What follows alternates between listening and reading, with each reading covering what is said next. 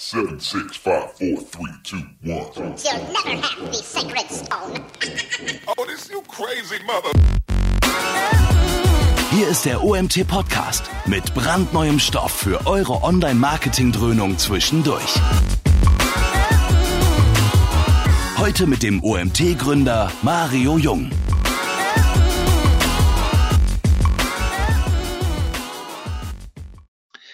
Ja, hallo zusammen. Nach einer ja, knapp zweiwöchigen Pause seht ihr uns mal wieder im, beim nächsten Webinar. Ihr wisst Bescheid, wir hatten letzte Woche unseren Agency Day, der nebenbei ein voller Erfolg war und dieses, äh, ja, diese Woche machen wir dann weiter. Wir als Gast haben wir niemanden geringeren als Kai Spriestersbach. Wer den OMT schon ein bisschen länger verfolgt, kennt Kai, aber wer in der, unserer Szene unterwegs ist, sollte ihn auch so kennen. Ähm, ja, Kai ist regelmäßig kann man das so sagen, regelmäßig? Du warst einmal bei unserer Konferenz dabei, einmal als Webinar. Genau. Äh, hast ein Webinar gegeben, genau. Das war unser zweitvollstes Webinar zu dem Zeitpunkt. Ein Wert, den wir niemals erwartet hätten. Also da war es auch ein richtig geiles Thema mit RankBrain damals und jetzt haben wir das Thema Content Marketing Measurement. Ich muss mich entschuldigen, ihr hört, ich bin noch heiser. Für die, die es letzte Woche mitbekommen haben, beim Agency Day war meine Stimme ganz weg, hat natürlich wie die Faust aufs Auge gepasst ähm, musste auch ein bisschen Hohn letzte Woche ertragen ähm, von den 110 anwesenden Geschäftsführern. Aber wie gesagt, ähm, heute geht es wieder. Wir haben schon eine Menge Leute, die da draußen warten. Ähm, sorry erstmal für die Verspätung, für diese Verlegung von einer Stunde. Ich habe ein paar E-Mails bekommen um 15 Uhr, warum wir nicht online sind. Wir haben versucht, euch alle zu erreichen, per E-Mail, per Facebook. Ich glaube, wir haben sogar noch irgendwelche Kanäle. Ich glaube, ähm, im Club haben wir es auch promotet. Ähm, es ging nicht anders, es gab ein bisschen Termindruck und musste was verlegt werden. Nichtsdestotrotz, ihr seid es von uns gewohnt, dass wir aufzeichnen. Kai ist hier, wir zeichnen auf. Wir werden es ab morgen auch dann zur Verfügung stellen, spätestens. Und dementsprechend ja, will ich gar nicht großartig weiterreden. Lieber Kai, hast du eine kleine Vorstellfolie oder soll ich dich selbst vorstellen? Äh, ich habe eine kleine Folie dabei, kannst du aber auch gerne machen hier. Ja, ich bin immer so ein bisschen, ähm, ich erzähle ja immer so gerne, wie habe ich jemanden kennengelernt und so weiter. Ich weißt weiß gar nicht mehr, wie wir uns kennengelernt haben. Ich glaube, es war bei der Campix. Ja, Kai und ich, wir, wir kennen uns schon ein bisschen länger. Es ist ähm, ich will nicht sagen, dass wir eine innige Freundschaft haben, aber wir tauschen uns sehr gerne aus. Wir sind sehr viel, ja, ich schätze ihn sehr. Ich habe ihn sehr vermisst bei der Campix dieses Jahr und höre mir unglaublich gerne seine Vorträge bei der SEOCom an, ähm, wo ich immer so das Gefühl habe, da versucht er nochmal etwas Neues, was richtig Geiles rauszuhauen. Habe ich damit recht? Ja, ja, klar, es ist auch die klare Ansage beim Oliver, wenn du auf die Bühne willst, vor allem auf die große Bühne, da musst du schon einen raushauen. Ja, und das bestätigt er wirklich jedes Mal richtig geil. Also kann ich euch nur empfehlen. Ich bin froh, dass ihr heute da seid. Ähm, ja, und Kai, die Bühne gehört dir. Ich komme am Ende zur Frage-Antwort-Session wieder zurück. Also wenn ihr Fragen habt während dem Webinar, bitte einfach kurz über den Chat und ich werde am Ende auf Kai zugehen. So, Kai, jetzt habe ich genug erzählt. In diesem Sinne, viel Spaß. Super, vielen Dank, Mario. Ja, schön, dass ihr alle da seid. Ähm, herzlich willkommen in meinem kleinen Hotelzimmer. Ähm, ich bin jetzt gerade in Berlin, habe morgen ein Zwei-Tages-Seminar, äh, morgen und übermorgen zum Thema Technical SEO. Äh, ich hoffe, die Übertragung ist stabil, aber es sieht ganz gut aus. Wir haben gut äh, getestet, von daher sollte nichts schief gehen. Ich würde mal direkt reinstarten. Ihr seht, glaube ich, die Folien schon, richtig?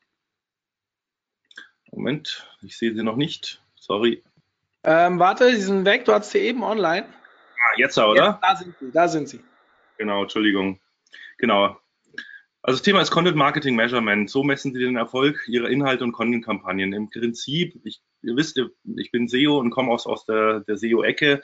Ähm, deshalb ist das der Hintergrund, warum ich quasi Inhalte vermessen will, damit ich einfach weiß, was funktioniert und was nicht funktioniert. Wenn ihr jetzt äh, artfremd seid oder ihr seid eigentlich aus dem Content Marketing oder sogar in Social Media unterwegs, von mir aus auch im Paid Media, all das, was ich jetzt erzähle, funktioniert auch. Also es ist jetzt nicht irgendwie SEO-spezifisch. Ähm, ihr müsst ja auch in den anderen Kanälen hoffentlich messen, was funktioniert und was funktioniert nicht und was funktioniert wo, in welcher Zielgruppe. Ähm, und habe mir da jetzt seit ja, drei Jahren bin ich da am, äh, am Tüfteln und Ausprobieren. Das hat so mit Kleinigkeiten angefangen, ähm, dass ich mal irgendwie wissen wollte, wie kann man ein Video auf einer Webseite äh, vermessen und habe mich da immer tiefergehend mit beschäftigt, ähm, so dass ich da jetzt quasi neben diesem ganzen äh, SEO äh, da so mein zweites, meinen zweiten Schwerpunkt irgendwie habe, äh, auch bei den ganzen Algorithmik-Updates, wo es dann halt wirklich um Nutzerzufriedenheit geht und um User-Data und, und ja, nicht nur RankBrain, aber auch Panda, das sind ja alles so Algorithmen, die eben sehr auf die Nutzerzufriedenheit reagieren. Ähm, da macht es einfach mega, mega Sinn, äh, viel zu messen und Daten und Zahlengetrieben dann zu optimieren.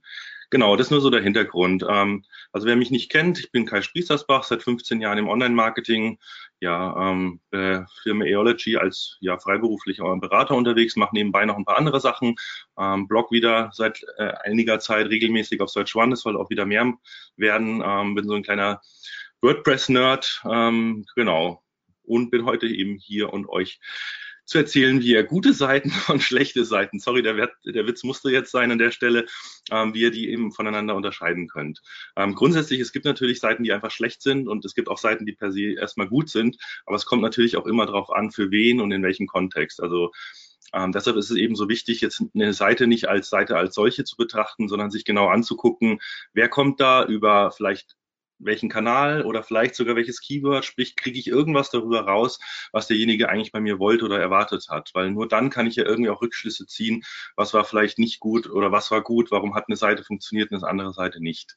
Das heißt, wir müssen von dieser ja sehr helikoptermäßigen Übersicht ähm, tief einsteigen ins Detail und wirklich viele, viele Gedanken machen und nur dann verstehen wir den Nutzer. Also es ist eigentlich ein Thema für ähm, so Web-Analyse-Freaks.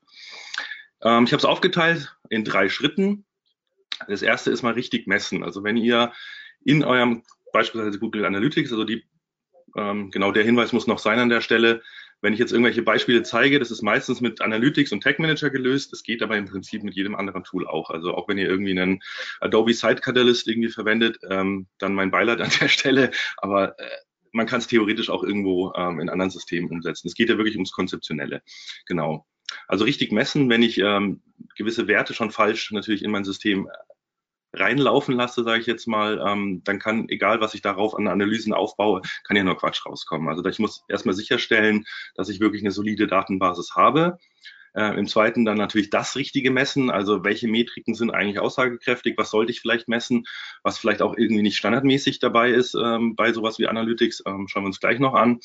Ja, und dann die große Kunst richtig auszuwerten. Ähm, da lerne ich auch noch jeden Tag dazu. Manchmal braucht man auch einfach nochmal die Meinung des Kollegen, der sich dieselben Zahlen anguckt und sagt, du, könnte das nicht sein, dass, ich weiß nicht, der, die Nutzer den und den Button einfach nicht sehen. Und dann denkst du dir, oh ja, fuck, das war's. Ähm, das heißt, auch da sind wir ganz nah eigentlich beim Thema Usability. Also auch wenn ihr die Möglichkeit habt, irgendwie mit Kollegen zu arbeiten, die so User-Centered Design machen ähm, oder auch mal durchaus Leute vor den Rechner setzen, gibt ihnen eine kleine Aufgabe und beobachtet sie dabei, wie sie eure Webseite benutzen. Ich weiß, es gibt ein paar Tools, die das auch theoretisch online können. Ich glaube, Christian Solmecke ist auch unter den Zuhörern, hat Mario vorhin gemeint. Ähm, lieben Gruß an der Stelle. Den könnt ihr mal fragen, wie das rechtlich so äh, zu bewerten ist, ob man da irgendwie User-Sessions und Maus-Eingaben äh, aufzeichnen dürfte. Da sage ich jetzt an der Stelle nichts dazu, aber technisch ist es natürlich auch möglich, sozusagen dem Nutzer tatsächlich zuzugucken. Wenn ihr das nicht tut, könnt ihr euch natürlich nur auf die Werte und die Daten ähm, im Analytics verlassen. Ich Aber da geht Entschuldigung, Kai, ich hätte dir wahrscheinlich rechtlich nicht mehr erzählen dürfen, dass er dabei ist. Oh ja, stimmt. Uiuiui. Aber, ja, wobei er hat ja bestimmt sein Ein Einverständnis dafür äh, erteilt. Gut, dann haben wir nichts gesagt an der Stelle. Bitte nicht verklagen. Also, äh, Standard Auswertung, die kennt ihr alle. Ihr geht irgendwie links auf Verhalten, Website Content und dann auf die Landing Pages. Ihr wollt euch ja sozusagen die Zielseiten, die der Nutzer als erstes sieht, ähm, wenn er aus der Suchmaschine beispielsweise kommt, angucken. Und dann habt ihr ja so schöne Verhaltenswerte heißen die Absprungrate, Seiten pro Sitzung und durchschnittliche Sitzungsdauer. Klar, wenn ich gar nichts anderes habe, dann kann ich die auch interpretieren. Aber die sind halt wirklich sehr, sehr, sehr aussageschwach. Also erstmal muss ich verstehen, was ist überhaupt ein Bounce in Google Analytics? Guck mal da mal in dieses Support-Dokument, das sind immer wunderschöne Texte, ja, fast so schlimm wie so Rechtstexte. Ähm, das ist ein Nutzer, der einfach nur eine einzige Seite besucht und die Seite dann verlässt, ohne dass für diese Sitzung, da kommen wir schon auf diesen Begriff Sitzung, da komme ich auch noch gleich dazu, ähm, eine weitere Anfrage auslöst. Da steht eben nichts von der Zeit. Das heißt, wenn der irgendwie eine zwei Stunden lang auf eurer holistischen Landingpage rumscrollt und einfach alles liest und, und danach sozusagen alle Informationen, die ihr da auf die Seite gestellt hat, konsumiert und verstanden hat und dann den Browser schließt, dann wird es als Bounce gezählt. Das ist natürlich überhaupt nicht das, was wir als Bounce äh, messen wollen. Wir wollen ja messen, wenn der Nutzer kommt, sich denkt, what the fuck, hier bin ich komplett falsch oder oh mein Gott, ist das hier scheiße im schlimmsten Falle und äh, die Seite sofort verlässt sozusagen. Ähm, Genau, das Schlimme ist auch, wenn das passiert, dass eben ein Nutzer nur ein Event setzt in Google Analytics, ähm, sehen wir im zweiten Satz, dann hat er auch eine Sitzungsdauer von null Sekunden. Das heißt, Google Analytics und auch andere Systeme, die können nur zwischen zwei Events sozusagen die Dauer messen. Wenn ich nur einen Hit auf dem Server habe, dann ist es immer null. Das heißt auch die durchschnittliche Verweildauer, wenn man sich dann auf die bezieht, die misst nicht, wie lange jemand auf einer Seite gelesen hat. Aber es geht. Und zwar ähm, würde ich empfehlen, löst einfach einen Trigger. Zum Beispiel, man kann nach 15 Sekunden sagen, man kann nach 30 Sekunden, 45, je nachdem, das muss man ein bisschen testen. Dass man einfach sagt, wenn der Nutzer 30 Sekunden auf meiner Seite war, dann setze ich über JavaScript ein Event und dann kann man auch im ähm, Code sagen, dass dieser Event interactional sein soll, also non-interactional auf false. Das ist so ähm, ja ein Parameter, den man bei ähm, Events einfach bei manuellem Event-Tracking mitgeben muss. Ähm, dann kann man dafür sorgen, dass dieser Nutzer sozusagen dann nicht mehr als Bounce gewertet wird. Und durch diesen Event kann ich dann auch schon mal diese Zeit messen. Ich kann dann auch noch ähm, die Scrollbar an der Seite zum Beispiel nach Lesefortschritt irgendwo messen. Ähm, ich zeige euch auch gleich im Google Tag Manager, das geht sogar mit dem Standard-Trigger mittlerweile. Ich habe vorhin noch kurz dieses Wort Sitzungen so ein bisschen hervorgehoben in der Definition. Ist auch ganz wichtig zu verstehen. Wenn ihr ähm, noch ein sehr altes Google Analytics Konto habt, also aus der Zeit, wo Google so nicht so richtig eigentlich schon in Europa aktiv war, aber man konnte sich natürlich anmelden. Dann sind diese alten Konten immer in der Regel noch auf die US ähm, Central Pacific Time, Time oder so eingestellt. Das heißt, die Zeitzone passt überhaupt nicht mit der ähm, in Europa überein. Und das Problem ist, dass eigentlich nachts um 0 Uhr sozusagen eine neue Sitzung beginnt. Weil, wie wir hier sehen in diesem in dieser Grafik, die äh, habe ich übrigens von 121 Watt mir geliehen. Ähm, auch an der Stelle, das ist nicht klauen, das ist ähm, wissenschaftlich zitiert. Da unten steht die Quelle. äh, verzeiht mir die kleinen Witze. Da seht ihr dann, innerhalb einer Sitzung können quasi mehrere Interaktionen sein, aber an einem neuen Tag beginnt immer eine neue Sitzung, auch wenn er sozusagen über die Geisterstunde hinaus bei euch auf der Webseite war. Und wenn ihr die falsche Zeitzone habt in eurem Analytics-Account, kann es sein, dass dieser harte Break einfach nachmittags um, was weiß ich, 15 Uhr ist, wo ihr vielleicht den meisten Traffic habt. Das heißt, alle Sitzungen, alle ja, Messungen, die ihr in dem Zeitraum macht an Interaktionen, machen relativ wenig Sinn. Das sieht eben so aus, als würden die Leute gehen und kommen dann wieder. Ja. Löst auch die ganzen Ketten auf, also ist auch im, in der, in der uh, User Journey Analyse dann super schwierig. Ähm, ihr könnt hier die Sitzung, äh, also erstmal die Zeitzone einstellen, ganz wichtig, aber ihr könnt auch die Dauer der Sitzung nochmal beeinflussen. Also auch da könnt ihr gucken, ähm, innerhalb wie viel Zeit, je nachdem, wenn ihr eine sehr, sehr umfangreiche Seite habt, macht es durchaus Sinn, diesen Standardwert von 30 Minuten hochzusetzen. Oder ihr sagt halt einfach, ich habe nur drei Landingpages, da macht vielleicht eine neue Sitzung vielleicht nach fünf Minuten schon Sinn. Also alle Werte, die ich heute ähm, auch hier so exemplarisch euch vorschlage, sind immer nur Richtwerte. Ihr müsst selber gucken, wie sehen eure Nutzer aus, wie sieht euer Nutzerverhalten oder der Nutzer aus, ähm, genau, und das dementsprechend anpassen. Ist auch so ein schönes Thema. Ähm, Ausstiegsrate oder Absprungrate, was ist eigentlich was? Also die Ausstiegsrate gibt sogar einen offiziellen Blogbeitrag vom ähm, na, der, der Google Manager Ivan, dieser Kauschik, glaube ich, hieß er. Der ist quasi der, der Product Manager von Google für Google Analytics. Hat irgendwann nochmal gemeint, ähm, die Ausstiegsrate ist die sinnloseste KPI oder Metrik, die es in Google gibt, äh, in Analytics. Ähm, und es stimmt auch. Ich meine, die haben sie einfach wegen Urchin damals historisch nie entfernt. Aber die sagt halt irgendwie, wie viel Prozent der Leute auf dieser Seite die Seite verlassen, aber nichts warum und also das ist totaler Quatsch. Ähm, so eine Absprungrate ist natürlich, wenn man sie richtig misst, noch deutlich aussagekräftiger. Genau. Wir sind immer noch beim Thema richtig messen. Ein Riesenthema ist auch noch das Thema Verweisquellen. Das heißt, wenn ich mir Search anschauen will, weil ich vielleicht gucken will, wie reagiert Google irgendwie auf äh, User Signals und was sind vielleicht schlechte Seiten, wo ich Rankings verloren habe, äh, aufgrund der Nutzer, ähm, dann muss ich erstmal sicherstellen, dass solche Sachen hier, hier diese Com, Google, Android Quick Search Box, äh, dass die tatsächlich auch im Kanal Suche landet und nicht wie in der Standardkonfiguration, seht ihr es bei Akquisition links, ähm, alle Zugriffe verweise, weil es einfach wie ein, wie ein Referral Traffic sozusagen, wie ein ganz normaler Link aus einem Blog oder so getrackt wird. Ähm, das ist diese, ja, diese kleine Suchleiste, die man in, in Android äh, direkt im Betriebssystem integriert hat. Genau. Und unten drunter seht ihr auch die zweite rote, äh, rote Box hier, Ecosia, DuckDuckGo. Das sind ja beides auch Suchmaschinen, die doch deutlichen Nutzerzuwächse in letzter Zeit verzeichnen. Einerseits, weil wir den Planeten retten wollen, andererseits, weil wir irgendwie unsere Daten ein bisschen schützen wollen. Ähm, klar, die sind im Vergleich zu Google immer noch sehr klein, aber in manchen Branchen, in manchen Bereichen, wenn man es mit sehr grünen äh, Menschen oder mit sehr paranoiden Menschen zum Beispiel zu tun hat, kann diese Suchmaschine relevant sein. Und auch das möchte ich ja in meinem Analytics unter Organic Search haben. Ähm, darunter sieht man dann nochmal sowas wie www-herzbotschaft-de.cdn ampproject.org. Äh, auch sowas total schwachsinnig. Macht ja Google selbst. Das heißt, wenn ihr AMP habt, wird die Seite ähm, gecached von Google dann kommt der Nutzer von da auf eure Webseite. Wenn ihr, wenn er irgendeinen Link klickt, kommt er hoffentlich dann auf eure normale Webseite und dann taucht es als Verweis auf, obwohl es eigentlich eindeutig um Search Traffic geht. Gut, äh, Suche t-online.de brauche ich euch wahrscheinlich nicht viel zu erzählen. Die gibt es immer noch. Ich weiß nicht, wer die benutzt, aber wie ihr in dem Beispiel sehen könnt, äh, 1,29 Prozent des Traffics kam da tatsächlich über t-online. Genau. Oben drüber haben es einige von euch bestimmt schon entdeckt. Pinterest und Facebook ist natürlich auch eigentlich kein Referral Traffic ganz klar muss in den Kanal Social. Genau. Ja, das Beispiel nur für die Suchmaschinen, die kann man eben hier auch konfigurieren dann anlegen. Da muss man halt angeben, welche Domain betroffen ist, was der Suchparameter ist. Ähm, es geht nicht so ganz einfach, weil manche Suchmaschinen geben einem nicht mehr sozusagen die Referral-Parameter mit. Da muss man ein bisschen tricksen, aber im Grunde genommen kriegt man das hin. Ähm, teilweise über JavaScript oder über den Google Tag Manager. Genau. Ja, ich habe es vorhin schon gesagt, die Suchintentionen sind eben super wichtig zu berücksichtigen. Also wenn jemand bei Google einfach eingibt, wie schwer ist das iPhone X, warum sollte der nicht bouncen? Der kommt auf die Seite, sieht, keine Ahnung, 175 Gramm sind es, glaube ich, was auch immer, ähm, und dann ist der fertig. Also den, klar, ihr könnt versuchen zu sagen, hier ist mein neues Angebot, kauft ihr jetzt das iPhone X für, was weiß ich, 3,90 Euro im Monat. Ja, die meisten Leute wollen einfach nur wissen, wie schwer ist das Handy, sind zufrieden. Es ist, ein Bounce ist nicht immer was Negatives, das will ich damit sagen. Also ihr müsst wirklich immer hinter die, hinter die äh, Bedürfnisse gucken, um die Zahlen zu interpretieren.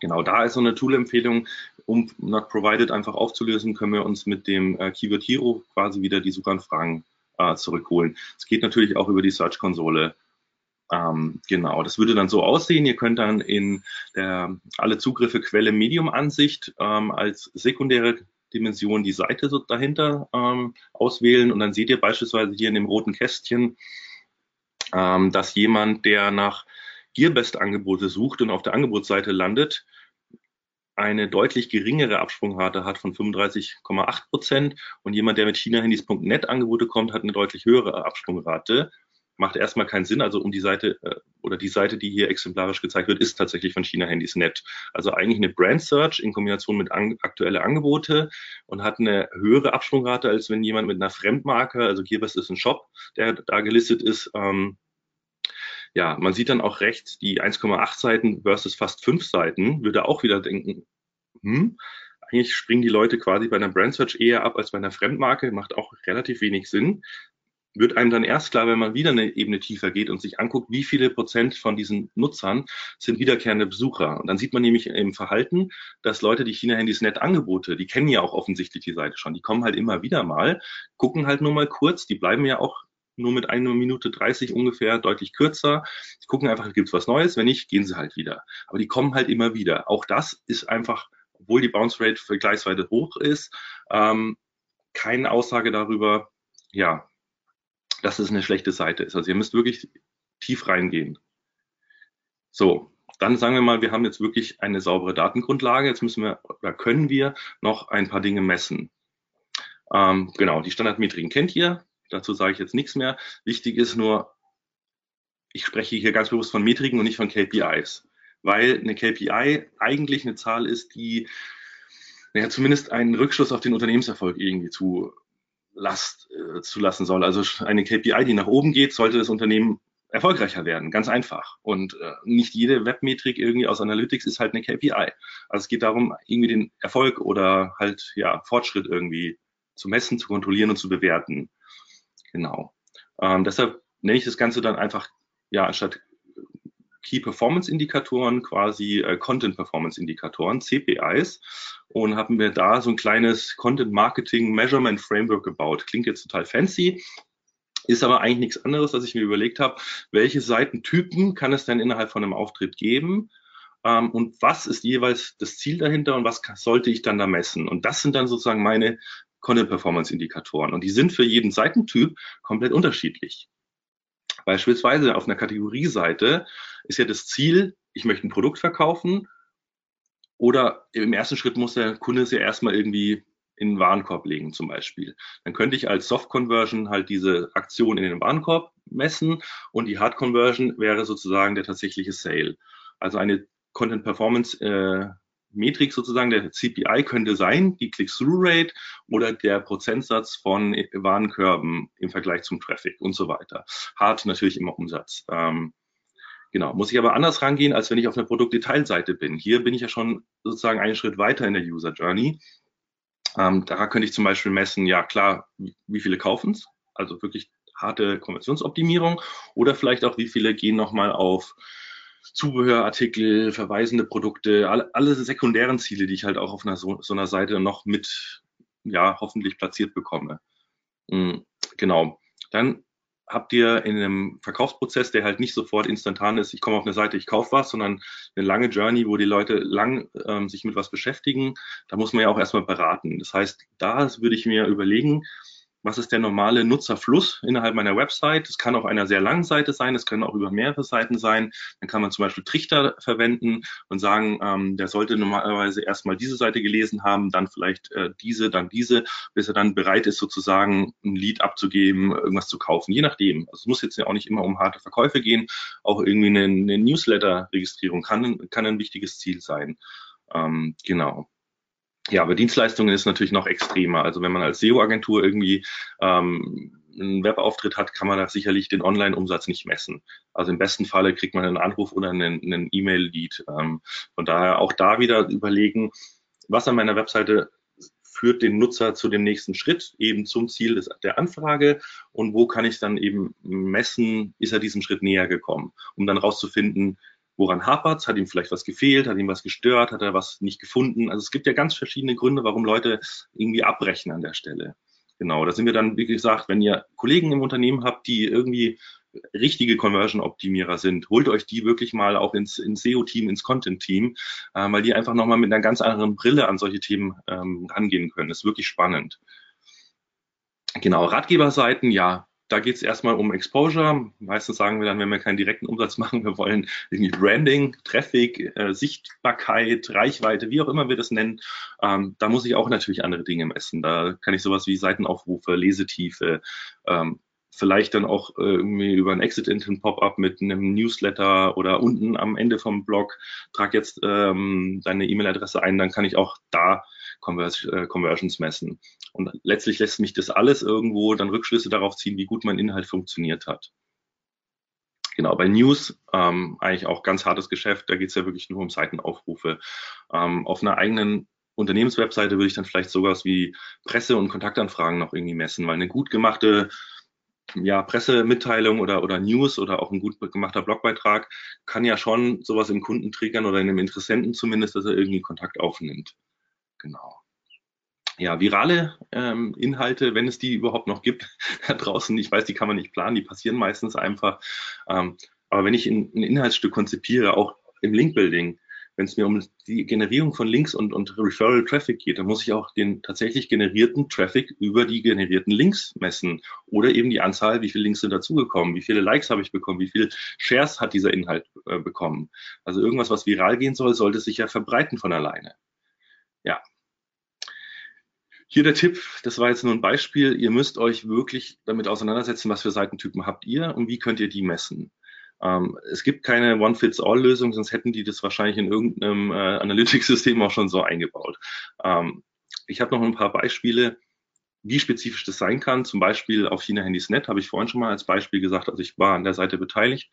Ähm, da haben wir uns halt die Frage gestellt, ähm, warum manche Videos im Artikel geguckt wurden, manche nicht. Also um die Frage zu klären, lohnt es sich oder müssen wir für jeden Testbericht wirklich diesen Aufwand betreiben, ein Video zu produzieren, weil es halt wirklich bei ich weiß nicht, 30 Geräten im Monat, ähm, die getestet werden, super aufwendig. Dann jedes Mal ein Beispiel Video, ein Beispiel Foto, ähm, dann noch ein Kameratest mit in 4K, in, in 1080p, mit ähm, ähm, Bildstabilisator an und ohne und so weiter. Das heißt, wie kriegst du raus, welche Videos wirklich von Interesse sind oder in welchem Gerät welches Video äh, von Interesse ist. Und ja, da gibt es die Möglichkeit, zum Beispiel über den Google Tag Manager als Standard-Trigger sogar in eingebundenen YouTube-Videos. Also ihr seht ja hier, ähm, das ist ein ganz normales YouTube-Video ähm, da so Events wie Start, Pause, Stopp oder auch den Fortschrittsbalken unten. Also wie weit hat der Nutzer einfach geguckt? Alles das, was ihr tatsächlich aus YouTube Analytics kennt, damit solltet ihr euch auch mal auseinandersetzen. Da seht ihr genau, an welcher Stelle im Video steigen die Leute aus, gucken nicht mehr weiter. Da könnt ihr mega geil ähm, auf den Inhalt optimieren und auch ähm, ja sozusagen euer Content-Format weiterentwickeln. Das geht sozusagen über den Umweg des Tag Managers auch auf der eigenen Website oder mit den Videos ähm, die auf der eigenen Webseite eingebunden sind, weil da sind sie natürlich nicht wie im YouTube-Kanal quasi isoliert, sondern sie stehen in einem Kontext. Derjenige hat ja vorher was gelesen, das Video soll dann wieder irgendwas transportieren und dann geht's weiter. Das heißt, das ist auch ein bisschen anders von den Werten zu be beurteilen als jetzt rein auf einem YouTube-Kanal. Genau. Dann war auch noch eine wichtige Frage, die wir uns damals gestellt haben wie können wir die Clickouts äh, optimieren nach jedem Testbericht, also die sind sehr lang teilweise, ähm, kommt dann irgendwann der Preisvergleich. Und natürlich als Affiliate-Seite willst du natürlich, dass die Leute in den Affiliate-Shop klicken. Klar, ähm, natürlich dann auch am besten konvertieren, weil nur die Klicks bringen dir ja auch nichts. Und dann war aber eine der Hauptfragen, an welcher Stelle von diesem langen teilweise 12.000 Wörter langen Testberichten, macht es überhaupt Sinn, den Nutzer schon mit dem Preisvergleich zu kon äh, konfrontieren? Da haben wir eben festgestellt, eigentlich erst ganz am Schluss und dann halt auch mit der Positionierung, mit Farben und so weiter so ein bisschen getestet, wann ist die Conversion Rate oder die CTR auf diesen Button eigentlich am besten und wie können wir vielleicht auch den Shop, ähm, wo es Schnäppchen gibt oder wo vielleicht auch die Affiliate-Kommission ein bisschen höher ist, auch ähm, bevorzugen. Das sieht man hier so mit diesem leicht grün hinterlegten Sachen. Sowas kann ich nur testen und auf Basis von Daten irgendwie entscheiden, wenn ich es messen kann. Ähm, wenn ich jetzt die CTR auf diesen Button messen will, dann ist es relativ einfach mit den Clickouts zu dem Gesamttraffic. Aber wenn jemand den Preisvergleich gar nicht gesehen hat, weil er gar nicht so tief gescrollt hat, dann macht es doch überhaupt keinen Sinn, dass der mir sozusagen als jemand, der nicht geklickt hat, irgendwie in die, in die Datenbasis rein pfuscht, würde ich jetzt fast schon sagen. Und da ist ganz wichtig, da gibt es sowas wie äh, Element Visibility. Das ist ein ganz normaler Standard-Trigger im Google Tag Manager. Da kann ich hier über CSS-Selektoren sagen, Raute Preisvergleich. Also das heißt, wenn dieser ähm, dieses CSS-Element oder dieses HTML-Element ähm, mit der ID-Preisvergleich im sichtbaren Bereich ist, dann wird dieser Trigger ähm, ausgelöst und feuert ein Event. Und dann kann ich quasi sagen, guck dir nur die Nutzer an, die dieses Event hatten und wie war da die CTR. Ja, also es ist alles andere als einfach, aber nur dann wird es halt wirklich aussagekräftig. Ja, jetzt gehen wir sozusagen nochmal eine Schritt, äh, einen Schritt tiefer rein. Wir haben jetzt ähm, eine saubere Datenbasis und wir messen schon die richtigen Dinge an den richtigen Stellen. Dann wollen wir jetzt diese ganzen Zahlen und Daten ähm, auch noch richtig interpretieren, also auswerten. Genau, das sage ich jetzt zum dritten Mal, weil es eben so wichtig ist. So eine globale Auswertung macht keinen Sinn. Also ich kann nicht einfach einen Blogartikel mit einer Startseite vergleichen von den Metriken her. Das macht überhaupt keinen Sinn. Ähm, also immer eine Analyse auf gleichem Inhaltstypen machen. Nur Äpfel mit Äpfel vergleichen, nicht Äpfel mit Birnen. Okay. Ähm, hier macht es Sinn, da kann ich verschiedene Testberichte miteinander vergleichen und kann mir dann anschauen, warum wurde ähm, zum Beispiel in dem Testbericht das Video einfach nicht angeschaut. Nur 12 Prozent, die anderen sind deutlich höher. Sprich, alles, was statistisch irgendwie viel mehr oder viel weniger ist, das ist hier das Erste, was mir irgendwie auffällt in den Zahlen. Und das gucke ich mir an und stelle dann eben die Frage, warum? Was könnte der, äh, der, der Grund dafür sein? Und meistens kriegt man den auch raus. Ja, hier ein zweites Beispiel, wo und wieso wird das Video abgebrochen. Das waren einfach welche, die ähm, das Video nicht zu Ende geguckt haben. Ist teilweise ganz interessant, welche Insights man dann eben bekommt, um dann auch selber oder mit dem Team äh, die Inhalte zu verbessern oder auch beim nächsten Mal es vielleicht besser zu machen. Das ist auch ein iterativer Schritt. Also ihr macht es nicht einmal und seid dann schlau bis in alle Ewigkeiten und wisst dann genau, was der Nutzer will, sondern ihr müsst es wirklich regelmäßig als Prozess etablieren. Das ist ganz wichtig. Genau, also diese CP, CPIs äh, wirklich verstehen und einfach immer wieder anwenden. Ähm, ein weiteres Beispiel war ähm, bei Mi 8 Lite, genau. Da war die Klickrate im Preisvergleich nur ein, bei einem Prozent. Das ist also wirklich so total rausgepurzelt als der niedrigste Wert ever. Ähm, hat sofort mit einem Blick auf die Webseite hat sich es auch erklärt. Das war in der Zeit, da gab es das einfach noch nicht bei den Shops. Wir hatten das Testgerät so früh. Ähm, das heißt, es war noch überhaupt kein, kein Angebot da und dann sind natürlich auch keine Klicks da. Also manchmal muss man auch gar nichts tun, es erklärt sich dann von alleine. Aber es hätte ja sein können, dass wir irgendwie vom Kauf abgeraten haben oder irgendwas anderes dafür verantwortlich ist und dann hätte ich vielleicht was tun können. Genau. Ja, wieso wird der Testbericht nicht gelesen? Ähm, bei dem Beispiel weiß ich gar nicht mehr, was der Grund war. Aber es geht darum, eben auch die Metriken als Gesamtbild zu betrachten. Also manchmal ist nicht ein einzelner Wert sozusagen ausschlagekräftig, sondern das Gesamtbild. Und was man hier jetzt auch ähm, diese zwei kleinen Spalten sieht, sind im Prinzip alle anderen Metriken. Also ich arbeite damit so einer, Sie sehen es gar nicht, so eine große Excel-Liste mit ganz vielen ähm, Spalten und Werten. Das habe ich jetzt natürlich für die Folien hier sehr plakativ eingedampft, aber im Prinzip müsst ihr euch immer das Gesamtbild angucken. Ähm, was auch eben eine ganz wichtige Spalte ist, die ich vorhin kurz angesprochen habe, ist ähm, ja, einfach sich wiederkehrende Besucher getrennt anzuschauen wie neue Besucher. Das ist auch ganz, ganz wichtig. Weil jemand, der bei euch schon mal war, der euch kennt, verhält sich komplett anders. Genau.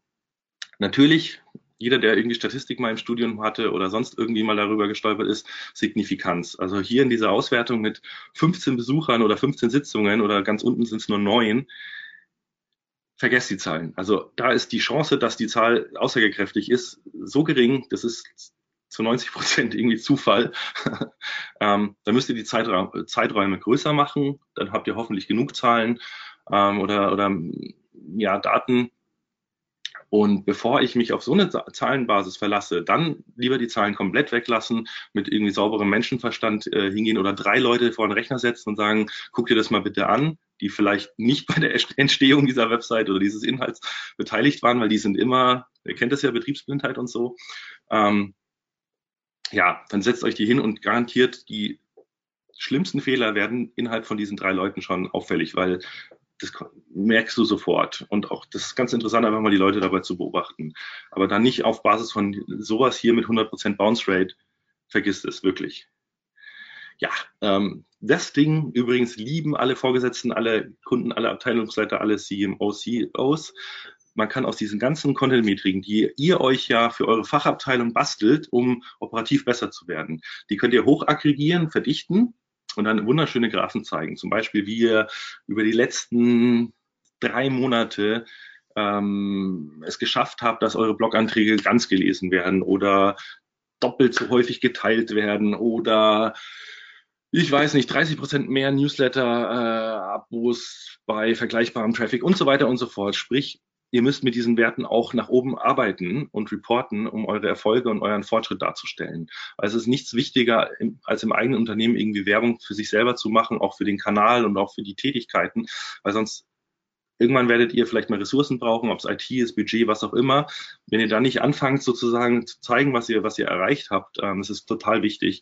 Und auch da helfen die Zahlen, weil ab einer gewissen Ebene im Unternehmen zählen nur noch Zahlen. Es ist einfach so, die äh, betriebswirtschaftliche Führungsriege hat einfach gelernt, ähm, Zahlen und, und Graphen und Charts zu vertrauen.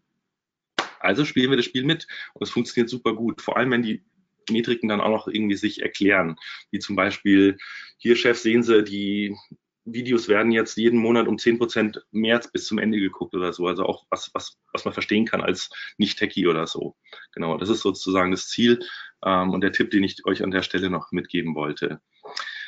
Ja, damit bin ich auch schon zum Ende, am Ende. Ich hoffe, hoffe, hoffe, ihr habt wirklich was gelernt. Ähm, falls nicht, dann wisst ihr ja schon ganz viel. Wir suchen auch noch ja, gute Teamplayer bei der Eology.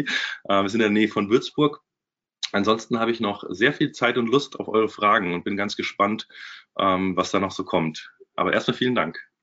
Ja, Kai, vielen Dank an dich. Ähm, wer sucht die momentan nicht? Frage ich mich immer. Ja, ähm, es war eine große Diskussion bei der Campix, dass äh, momentan eigentlich die ganze Branche sucht und sucht und sucht und wir suchen auch. Also ja. Muss selber uns geht es, uns geht's gut. Ja, könnte schlechter sein. Ja. Ja, der Appell an euch da draußen. stellt Fragen und nutzt die Zeit, dass wir Kai noch hier haben, dass er ein bisschen Zeit für uns hat. Ähm, eine Userin fragt, kannst du mal eine Excel zeigen zu so einer Seitenauswertung? Hm. Schwierig, ja? so, also, so. Das Problem ist, ich darf es in der Regel nicht, weil es ja Kundendaten sind. Ja. Also machen wir es doch so. Ich stelle euch ein Template zur Verfügung mit Dummy-Daten im Nachhinein und spiele es über den Mario. Wäre das in Ordnung? Ich finde es gut. Dann machen wir das so, okay. Stellen wir, ähm, ähm, ich würde folgendes vorschlagen. Kriegen wir die Präsentation eigentlich oder ist die, wird die nicht rausgegeben? Genau, okay. die könnt ihr runterladen. Ähm, den Link schicken wir auch mit per E-Mail am besten, oder? Ja, perfekt. Schick mir den. Ähm, ich werde das direkt in, auf der Seite hinterlegen, wo man den runterladen kann. Und da können wir dann ja auch die, die Excel-Dummy-Liste hinterlegen. Genau. Beziehungsweise, also wenn die äh, Aufzeichnung online geht und ja, wir zeichnen auf, ich bin von ganz vielen gefragt worden, wir wissen durch die Stunde Verschiebung, dass einige ein bisschen Terminprobleme bekommen haben. Wir haben aufgezeichnet, das wird alles hochgeladen. Ich denke, es ist bis morgen spätestens 11 Uhr online. Und dann legen wir auch, wenn Kai mir das bis dahin geschickt hat, direkt die Links mit unter das Video. Machen wir direkt im Abschluss. Ich habe es mir jetzt notiert, dann vergesse ich es auch nicht. Sehr gut. Ähm, ja, weitere Fragen. Es ist noch nicht viel reingekommen. Also ich fand es sehr, sehr interessant. Und natürlich habe ich vieles gesehen, was wir auch machen. Ähm, das, das müsst ihr auch einfach nochmal verdauen, glaube ich, und selber drüber nachdenken. Ja, ich glaube, es ist unglaublich wichtig, sich damit zu beschäftigen, weil die meisten also vielleicht, wenn ihr Lust habt ja, und die Zeit habt, könnt ihr euch mal ein ganz altes Webinar von mir anschauen. Das dürfte schon zwei Jahre alt sein. Ähm, da geht es um das Thema Content-Veredelung. Und äh, äh, es ist so unglaublich wichtig, dass ihr euren Content bewertet. Also arbeitet damit und produziert nicht einfach nur, um zu produzieren. Ich glaube, es ja. gibt keine größere Effizienzverluste, als einfach zu sagen, ey, produzier, produzier, produzier und dann wird aber nicht mehr bewertet. Und das ist leider auch Usus. Ja? Also ich also glaube. Ich früher war es so, du hast rausgehauen, aus allen Rohren gefeuert und irgendwas war gut dabei. Aber heutzutage kann dir das auf die Füße fallen, sage ich mal. Wenn du 20 Blogartikel raushaust, die einfach scheiße sind und nur einen guten, denkt vielleicht auch Google nicht so ganz positiv über dich. Ja. Ich lebe immer so ein bisschen nach dem Credo, lieber nur fünf, aber die fünf richtig, dieselbe Zeit reinstecken wie in die 20 und ihr werdet, ähm, ja, ähm, ihr werdet Erfolge spüren und zwar deutlich mehr, als wenn ihr die 20 einfach. Ist doch auch logisch. Überlegt auch mal, wenn ihr einen neuen Artikel online stellt, wie lange es teilweise dauert, bis der überhaupt Traffic bekommt, organisch, bis er auf dem Höchststand ist. Ich kann euch Entwicklungen von hier OMT-Artikeln zeigen oder irgendwelchen Unterseiten, die wir vor Jahren gebaut haben, die teilweise erst nach zwei Jahren auf ihrem Höchststand waren. Obwohl wir ähm, auch ohne dass wir was gemacht haben. Und dann manchmal, wenn wir an denen gearbeitet haben, ging es vielleicht schon nach einem Jahr. Aber ein Jahr braucht es halt. Ja? Also, und trotzdem könnt ihr das beschleunigen, indem ihr euch in regelmäßigen Abständen eure Artikel anschaut, ähm, mal bewertet, kommt überhaupt Traffic, kommt keiner, habt ihr vielleicht Rankings auf Seite 2, habt ihr irgendwelche ähm, Auffälligkeiten innerhalb der, der ähm, äh, na, wie sagt man, ähm, Nutzungs Nutzerdaten, also sprich äh, Absprungrate, du hast ja schon gesagt, die ist per se jetzt nicht als gut oder schlecht zu bewerten, aber ähm, ist, sind irgendwelche Auffälligkeiten? Nochmal? Also wenn sie richtig konfiguriert ist, ich arbeite mit der Absprungrate. Ich wollte nur sagen, die Standard Bounce Rate ist erstmal nichts aussagekräftig. Ansonsten, wenn ihr mit dem Trigger arbeitet und euch den Traffic-Kanal anschaut, dass ihr wirklich nur die, die über Search kamen, macht die Bounce Rate total Sinn. Hm. Also, also war jetzt keine Rede gegen die Bounce Rate generell. nee, also grundsätzlich, ich bin ja da voll bei dir. Also es hängt ja immer mit der Intention ab. Habe ich ein Affiliate-Portal, was nur weiterleitet, dann soll das so schnell gehen wie möglich. Ja? Und wenn, wenn ich ein äh, Informationsportal habe und theoretisch holistische Texte zu einem Artikel, also wir haben auf einem Portal mal einen geilen Artikel geschrieben zum, wie man einen Fußballtrainerschein macht. Und okay. ey, 40 Minuten Verweildauer da drauf. Aber Absprungrate 98 Prozent aber da waren mehr Informationen drauf, als du, wie du beim DFB bekommst. Also dementsprechend logisch, wenn die in dem Moment nichts anderes suchen, die wollen einen Trainerschein machen, dann reicht denen dieser Artikel und dann ist die Bounce Rate halt hoch. Trotzdem haben wir immer unter den Top 3 gerankt. Ich weiß gar nicht, wie es jetzt da steht, aber ähm, Da habe ich noch weil es Sinn schönes macht. Beispiel. Bei so ultra, ultra langen, äh, es gibt ja so ein paar, ich bin gerade in Berlin, da gibt es so einen Berliner SEO, der macht das auch sehr gerne mit den holistischen Landingpages. Wenn ihr sowas habt, äh, dann müsstet ihr das eigentlich, also ich mache das dann so, ich teile mir diesen langen Artikel in mehrere Unterartikel und die messe ich dann wieder so, als wären es Unterseiten sozusagen. Also diese Bereiche te- teilweise nach H2, wenn ihr das so schön nach H2 und dann in H3 ähm, mit den Überschriften strukturiert habt, dann könnt ihr quasi jeden einzelnen Bereich als einzelnen Artikel wiederum messen und innerhalb dieses Artikels dann die Zeiten messen und so weiter. Also da kann man sehr, sehr viel machen. Ähm, manchmal, wie du sagst, dann habe ich irgendwie 40 Minuten, die Leute haben vielleicht nicht konvertiert und dann ist ja die Frage, an welcher Stelle war die Information vielleicht falsch, was hat ihn abgeschreckt. Also dann wird die Interpretation super, super schwierig. Hm. Das ist schon sehr granular, das habe ich so noch nie gemacht, aber ähm, ja, ist ein, ist ein wirklich guter Punkt, werde ich hier intern mal diskutieren.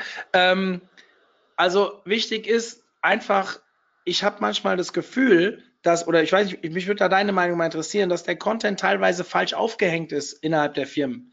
Man hat diesen Redakteur, also ohne jetzt abfällig gegenüber Redakteuren zu sein, ja, bitte versteht mich nicht falsch, aber der gar kein SEO-Know-how hat und der wird einfach damit beauftragt, produziert Texte. Und das habe ich ganz häufig. Und dann kommen wir zwei Jahre später als SEO-Unternehmen da rein und dann sollen wir irgendwas bewerten und finde dann 20 Artikel zum selben Thema. Das ist der Klassiker. Ja, der Kerl kann es nicht wissen. Woher soll er denn? Der kennt ja die, die Das Regeln nicht. Und Das den Vorwurf kannst du den, keinem Redakteur der Welt drehen, was ist nicht sein Job. Ähm, Gab es einen sau, sau guten Vortrag vom Heiko Stammel, der ist äh, der Inhouse-SEO Mhm. vom Spiegel. Ähm, war ich jetzt in Bel nee, Bielefeld war es, OMKB, genau. Ähm, der hält den Vortrag auch noch ein paar Mal dieses Jahr. Mega gut, dass der SEO muss anders in Unternehmen aufgehangen werden, weil nur der sozusagen den Überblick hat über die Themen und SEO ist einfach nicht mehr von außen machbar. Wie du sagst, im Nachhinein kommst du dann dazu, dann ist schon irgendwie das Kind in den Brunnen gefallen, dann wird's teuer, dann wird's eklig, dann muss man allen sagen, alles, was ihr die letzten zwei Jahre gemacht habt, war nicht so geil. ist mega blöd. Wenn ich von Anfang an SEO mitdenke und ich habe jemanden dabei mit Weitblick, dann kann ich mit einer guten Redaktion so viel machen. Dann ist Content Marketing, auch wenn es ein Buzzword ist, aber immer noch eine mega geile Waffe. Nicht nur für Google, insgesamt auch. Wie gesagt, Social Media, Mund-zu-Mund, Propaganda, was auch immer. Content ist ja jetzt nicht auf den Kanal irgendwie bezogen oder, oder spezifisch. Dann funktioniert das einfach viel geiler, wenn diejenigen wissen, was will ich erreichen und das Sinnvolle tun. Und eben nicht ja, die, das ist halt auch, mir tun die Leute teilweise leid. Ich habe äh, letztens in meinem Seminar wieder einen gehabt, ähm, der ist bei einem großen Industrieunternehmen, der ist auch müde vom Job, weil der kriegt halt, wenn er Ideen hat für coole Sachen, wird er nur gebremst und er kriegt halt wirklich so, jetzt schreib heute das, schreib morgen das, übermorgen schreibst du das, ohne Sinn und Verstand, einfach nur damit was gemacht ist irgendwie. Und damit vertraut man sich halt auch die guten Leute. Das ist auch nicht so ganz förderlich für die Unternehmenskultur. Also ich, ich vielleicht mal ähm, ein Tipp, der bei uns gerade wirklich so akut war, jetzt vor kurzem in meinem Kundengespräch, ist einfach, statt 20 Mal dasselbe zu schreiben, lieber 20 Mal den gleichen Artikel erweitern, verbessern und so weiter. Also ja, natürlich ist das auch jetzt für uns als Agenturen, hier sind einige, ich sehe ja die, die Teilnehmer, ähm, einige Agenturen anwesend. Ganz typisch ist halt dieses, wie verkaufe ich das dem Kunden?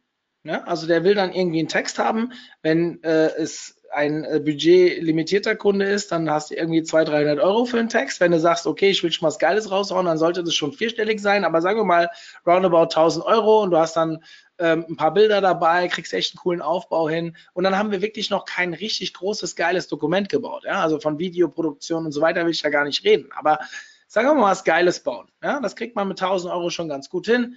Ähm, und jetzt gehe ich ein Stück weiter und sage, das Ding wird jetzt 20 Mal überarbeitet. In den nächsten 24 Monaten, sagen wir mal, die ersten fünf Monate machen wir gar nichts, weil wir einfach erstmal ein paar Daten sammeln wollen.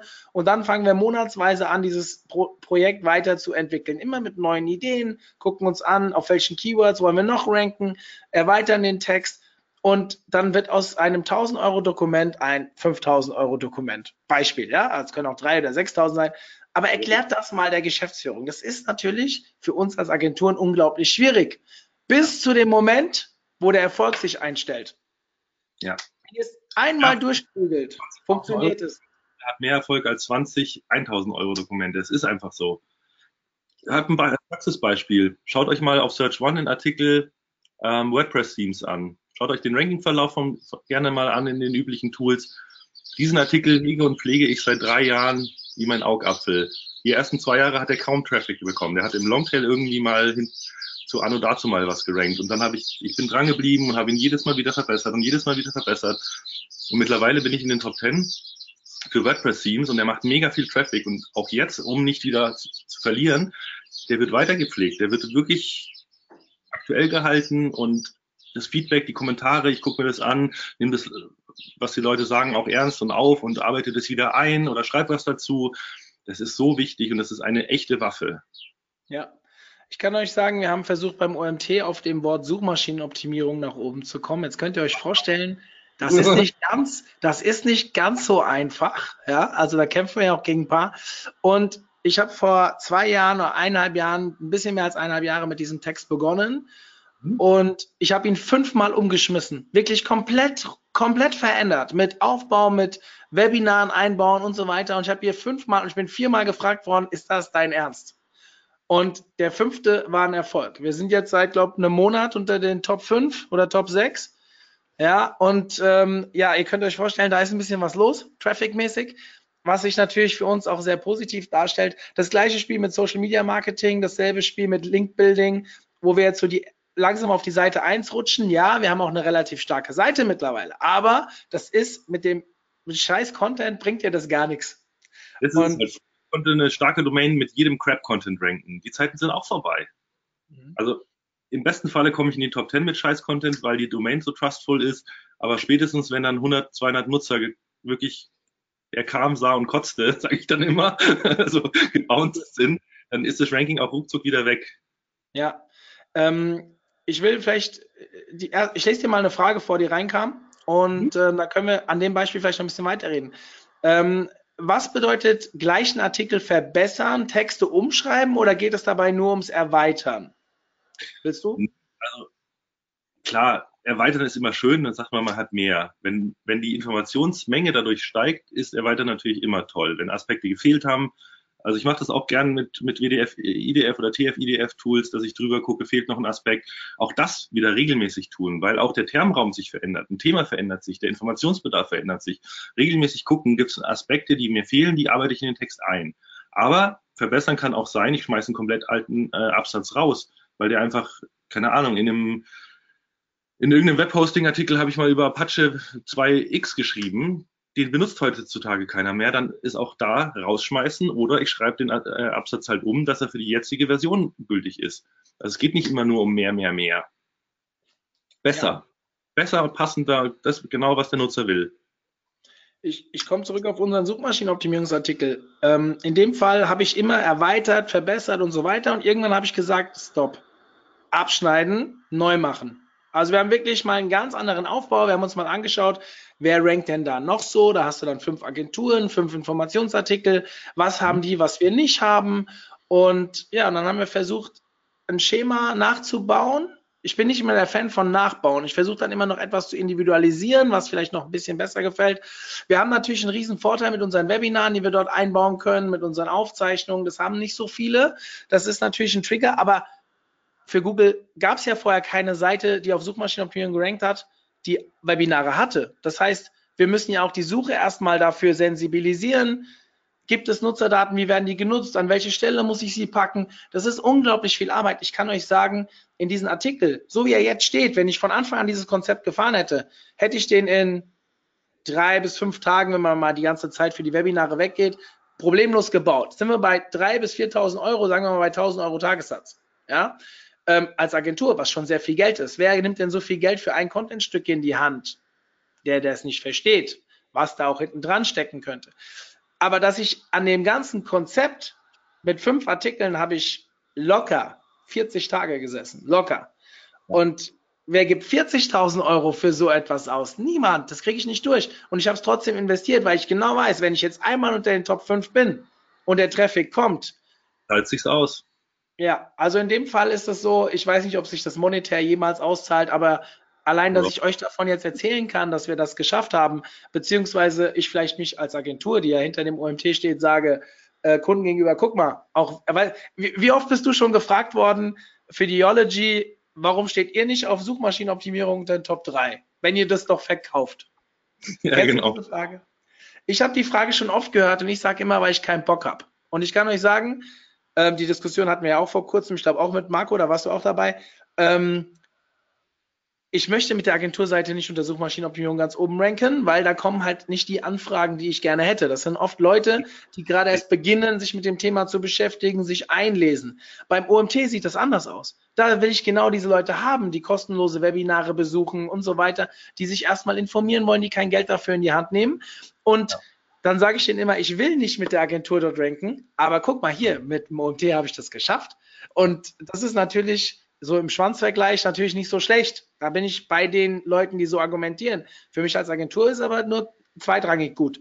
Ähm, und deswegen immer da auch gut überlegen, ist jedes Keyword mit dem Content, den ihr produziert, welches Keyword targetet ihr und hängen da überhaupt die Leute dahinter, die ihr haben wollt? Ja. Ich finde, das kam ganz gut rüber und wollte das eigentlich nochmal betonen, weil ich habe hier ein paar Fragen gleich, äh, quasi in einem jetzt mitbeantwortet. Ähm, ja, du hast das Thema Linkbuilding auch angesprochen für Content. Ähm, wie intensiv betreibst du noch Linkbuilding? Aktiv quasi gar nicht mehr. Also ich sch- schreibe niemanden an oder laber ihn voll, ich hätte gerne einen Link. Aber ich versuche schon immer das Thema mitzudenken, sprich es den, den Leuten einfach zu machen. Ähm, also ich sage dir ganz ehrlich, wenn du den geilsten Artikel baust, wo alles so super erklärt wird, damit er auch gut rankt, dann ist es auch meistens der Artikel, der verlinkt wird von anderen Bloggern. Also ich weiß, in, nicht in allen Branchen ist das so. Also wenn ich als Industrieunternehmen unterwegs bin, es ist teilweise super schwierig. Da kann ich jetzt nicht den, was weiß ich, äh, Verpackungsmaschinenartikel des Jahres schreiben und dann kriege ich von allen Verpackungsmaschinenherstellern äh, Backlinks. Aber in dem Bereich, in dem ich mich äh, aktiv noch äh, rumtreibe im Thema Linkbuilding, ist halt wirklich das, das Thema äh, WordPress, äh, Webentwicklung, SEO und so weiter. Da funktioniert die Schiene, macht gute Inhalte und du bist dann alleine, alleine verlinkt mega gut. Ähm, in anderen Bereichen bauen wir dann eher Themen, also beispielsweise für einen Futtermittelhersteller auch total schwieriges Thema. Äh, Auf Shopseiten kriegst du da keine Links, aber du kannst halt wirklich die Emotionalität, die die Menschen mit einem Tier verbinden, die lieben ihren Hund, die würden alles für ihren Hund tun, das kannst du wieder nutzen. Und dann bauen wir halt Content Marketing Pieces, äh, irgendwelche PDF-Ratgeber, Giftköder, Alarm, irgendwelche Tools und die werden dann verlinkt. Und da gehen wir dann auch ganz gezielt hin und sprechen, äh, also jetzt über die Yology haben wir ja ein eigenes Team, die auch Journalisten ähm, ansprechen, Blogger ansprechen, Kooperationen auftun mit Peter und anderen. Also das ist viel Arbeit. Wie gesagt, das ist nicht mein operativer Bereich, aber ich denke, man muss das Thema nach wie vor mitdenken. Selbst wenn irgendwann, ich sage bewusst irgendwann, das Thema Links für Google keine Rolle mehr spielt, was definitiv im Moment nicht der Fall ist. Links haben äh, durchaus noch eine sehr große Wirkung. Aber selbst wenn Google irgendwann es scheißegal ist, kriege ich ja immer noch über einen guten Link wirklich Traffic, vielleicht sogar Umsatz. Ähm, wir hatten es wirklich früher, dass wir über gute Frage net wegen SEO irgendwelche Spam-Links drin hatten und darüber kamen tatsächlich Conversions. Also allein darüber mal nachzudenken. Und ein Ja. guter Link bringt immer Traffic. Ich habe das Thema extra angeschnitten, obwohl es eigentlich nicht Thema ist. Ähm, weil es mich einfach mal interessiert hat. Ich habe gestern zufällig einen, den neuen Podcast von der OMR gehört und da ging es um so eine Vergleichsseite und ähm, äh, ja, und da ging es auch so um das Thema Backlinking und da ist mal einer, normalerweise höre ich immer, ja, ist tot, machen wir weniger, machen wir anders. Ihr kennt ja alle die Diskussion, haben wir hier geführt ähm, über Julian sein YouTube-Video, dass er gesagt hat, das ist komplett tot, ähm, auch wenn er es nicht ganz so gemeint hat, aber äh, auf Content-Marketing-Basis Links von der Stange, ja, das ist tot, das ist richtig. ja. Ich glaube, ihr müsst euch einfach da viel mehr reindenken. Und warum spreche ich das jetzt an? Weil es irgendwie zum Content Marketing gehört. Ja, also Content Marketing Measurement. Gute Inhalte könnt ihr mal messen, sind auch meistens die, wie Kai gesagt hat, die besser verlinkt werden. Jetzt gibt es Branchen, auch das hat Kai eben gesagt, da gibt es keine Links. Also da gibt, es gibt halt nicht den Büro, Büroartikel-Blogger. ja, das, das ist halt schwierig. Aber da muss man sich einfach andere Dinge überlegen. Und ja, finde themenrelevante Seiten für Büro, Büroartikel. Da ist theoretisch jede Firma ist irgendwo relevant als potenzieller Kunde. Natürlich haben die andere Themen. Das ist immer ein bisschen schwer, aber da, wo es keine themenrelevanten Seiten gibt, hat auch der Wettbewerb keine. Da zählen dann wieder andere Dinge. Da muss man halt gucken, Qualität und so weiter. Und Content Marketing ist immer die Basis. Und zu lernen, und da will ich, jetzt spanne ich den Bogen, zu lernen, seinen eigenen Content zu verstehen, zeigt einem auch Möglichkeiten oder zeigt einem besser zu verstehen, welche Inhalte werden verlinkt, beziehungsweise kann ich auch draußen positionieren, die besser funktionieren. Wenn ein Artikel mit fünf Tipps für bla bla bla, ja, keine Ahnung, welches Futtermittel das Beste ist, gut funktioniert bei mir auf der Seite, könnt ihr davon ausgehen, dass ein Gastartikel, der ähnlich aufgebaut ist, auch woanders da gut funktioniert, da wo ihr nicht messen könnt. Und Kai, ich bin da ja voll bei Kai. Viele, die äh, mich so ein bisschen verfolgen, die wissen ja, ich bin ja diese Traffic Link Building, das hast du eben gerade angesprochen. Ich habe ja damals beim SEO Day da einen ganz ausführlichen Vortrag zugehalten. Ähm, auch in meinen Seminaren rede ich immer davon. Das ist die neue Währung. Ja, du hast es damals im RankBrain uns erzählt. Ich glaube persönlich, dass perspektivisch die alten Metriken im Linkbuilding überhaupt nicht mehr zählen. Ich glaube, dass der Traffic das A und O ist und dass ein gute Frage-Link viel besser sein kann als ein Spiegel-Link, weil er uns einfach aktiven Traffic bringt. Und wenn die Nutzerdaten dahinter stimmen, dann ist das ein geiler Link. Und wenn er noch Umsätze bringt, ist es ein noch geilerer Link. Und darauf will ich hinaus. Und da ist Content Marketing immer die Basis. Sei es in, guter Content bei mir, den ich verlinken lasse, sei es guter Content auf einer anderen Plattform, der auf meinen guten Content verlinkt oder auf mein Produkt, was ja auch Content ist. Also messt eure Inhalte. Ähm, wir gehen teilweise so weit, ach, ich weiß nicht mehr, wie der Kerl heißt. Ähm, kennst du diesen Beitrag, wo man Content so misst, dass man auch die Autoren gegeneinander ausspielen kann und bewertet? Ja du kannst es als, ähm, als Custom-Metrik, nee, wie heißt es? Ja, ja, ja, genau. Ah, ich müsste jetzt Sascha fragen, der das bei uns intern macht. Wir haben das, wir haben das bei uns so aufgestellt. Und dass wir theoretisch jeden Artikel messen können an Euros, da wird dann quasi jedes Wort mit einem Euro gleichgesetzt und je nachdem, wie wertvoll ein Artikel wird, desto mehr wird er gelesen, mehr und so weiter. Und das haben wir genau. für ein paar Kunden. Dafür in Analytics. Genau, und dafür haben wir ähm, das haben wir bei ein paar Kunden aufgesetzt. Ist mega aufwendig, also es ist echt ein bisschen Arbeit. Aber wenn es dann läuft, ähm, wir hatten mal ein Redaktionsteam, was so aus alten ähm, Journalisten bestand. Aber wirklich mit alt meine ich nicht nur alt eingesetzt, sondern auch wirklich alt. Also die waren so zwischen 55 und, Entschuldigung, jetzt will ich niemand zu nahe treten, der dabei ist, 55 und 65 Jahre. Und die hatten natürlich, die waren festgefahren. Ja, also die kamen aus der journalistischen Welt und haben für ein Online-Portal geschrieben und wollten sich nichts diktieren lassen. Die waren halt wirklich so noch, ähm, ich mache, äh, ich habe journalistische Freiheit, bla bla bla und so weiter aber dass dann Überschriften einfach nicht gepasst haben. Die H1 keine Chance auf Keyword-Relevanz und so weiter. Ich kam da rein, habe ein, hab ein, ähm, eine Schulung gehalten und ich bin nur mit Giftfallen beschossen worden, weil ich habe denen in, die ihrer Freiheit beraubt. Und Fakt war, sie haben nichts getan. Nichts. Sie haben nichts verändert. Und das Management hat es nicht durchgesetzt bekommen. Und irgendwann habe ich gesagt, Leute, entweder greift ihr jetzt durch oder ihr macht es halt nicht, aber dann wird es halt nicht weitergehen. Und dann haben wir das eingeführt und haben wirklich einen Wettbewerb daraus gemacht. Und dann sind zwei freiwillig gegangen und die anderen konnten sich irgendwann an den Wettbewerb gewöhnen. Und es war dann wirklich so, dass man gesagt hat, okay, der, der der Letzte wird, der muss halt, am Anfang ging es halt, also wir wollten ihn da nicht rausschmeißen, aber der muss einen Grillabend organisieren oder irgend so Späße. Und da wurde eine richtige Challenge raus. Und das, was mittlerweile jetzt ein halbes Jahr später, kann man jetzt noch nicht so viel Rückschlüsse ziehen, aber man merkt schon, dass es besser wird. Sie fragen öfters mal nach, soll ich die Überschrift so schreiben, soll ich sie so schreiben? Wie kann ich denn, also manchmal werde ich auch so gefragt, bitte erzähl den anderen nicht, dass ich dich gefragt habe, aber ähm, sag mir doch mal, was ich hier und hier machen soll. Also die nehmen die Challenge mittlerweile an, merken, dass das nicht ganz so blöd war, was ich denen erzählt habe. Und ähm, warum funktioniert's? Weil wir Content Marketing messen. Ja? Ein Punkt dazu noch. Wenn ihr das nicht aufwendig in Google Analytics ähm, reinpacken wollt, das ist wirklich sehr aufwendig in der Implementierung. Der Screaming Frog äh, kann über Custom Extraction, wenn irgendwo bei einem Artikel steht Autor Doppelpunkt, bla bla bla, dann könnt ihr dieses Feld beim Crawl auslesen. Dann habt ihr auch die Autoreninformation in eurer großen Excel-Liste. Und dann könnt ihr nämlich auch mal gucken, schreibt der Tom besser als die Tina oder andersrum. Spannend. Sehr gute Idee. Ähm, ja, das ist jetzt für die Redakteure vielleicht nicht so schön. Ihr gebt das wahrscheinlich nicht weiter, weil man lässt sich ja so ungern kontrollieren. Aber es ist halt echt effektiv. Kai, ich könnte jetzt noch stundenlang mit dir äh, reden. Man merkt auch, dass die Leute nicht rausgehen. Ich glaube, sie finden es schon interessant, aber es werden keine Fragen gestellt. Ähm, das ist sehr untypisch. Ähm, zeigt aber auch wieder, dass es sehr aufschlussreich war, was du uns erzählt hast. Wahrscheinlich schon genug Stoff, um nochmal durchzudenken.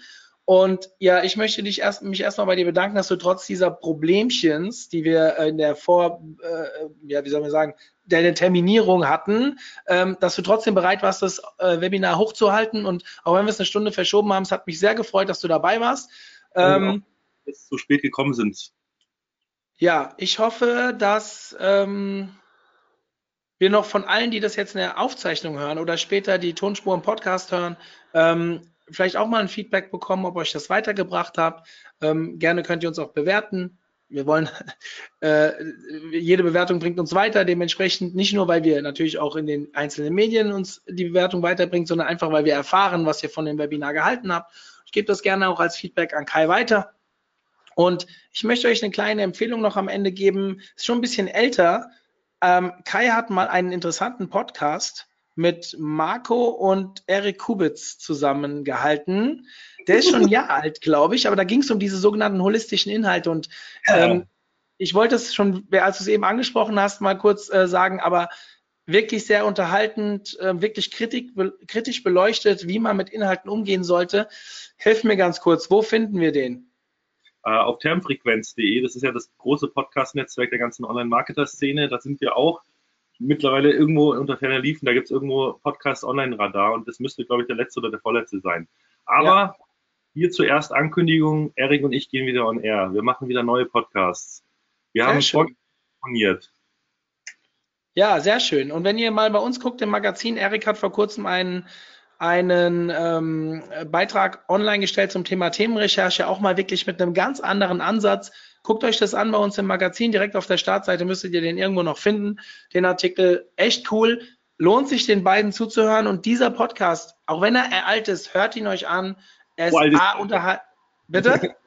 So alt ist er auch wieder nicht. Ja, das ist ein halbes Jahr locker schon, eher ein Jahr. Ja, also im SEO-Bereich könnte ein Jahr auch schon alt sein, das wisst ihr. Ähm, hört ihn euch an. Ich glaube, er ist immer noch aktuell und ähm, wirklich unterhaltend. Man lernt was. Und ich habe ihn damals im Zug äh, mit sehr viel Grinsen verfolgt. Dementsprechend, und weil ich sie auch alle drei gut kenne, deswegen war es natürlich doppelt schön. Ähm, Kai, vielen, vielen Dank. Du schickst mir die Sachen, damit die Leute das alle bekommen. Danke für eure Teilnahme und wie gesagt, Feedback erwünscht. Wir sehen uns das nächste Mal. Entschuldigung, ich habe mich nicht vorbereitet. Ich gucke kurz mal rein.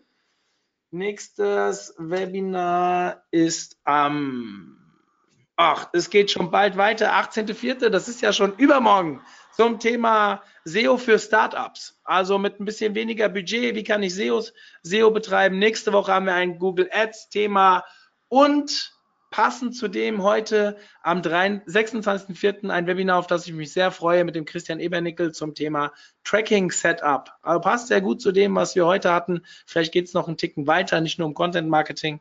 Und ja, wenn ihr da weitere Infos wollt, meldet euch an, ist kostenfrei und dementsprechend ähm, sehen wir uns hoffentlich schon übermorgen wieder. Ich bin raus. Kai, dir viel Spaß beim Seminar morgen. Schönen Gruß an Marco. Danke, richtig und, auch. Liebe Grüße. Ähm, wir hören uns. Bis dann, ciao. Ciao.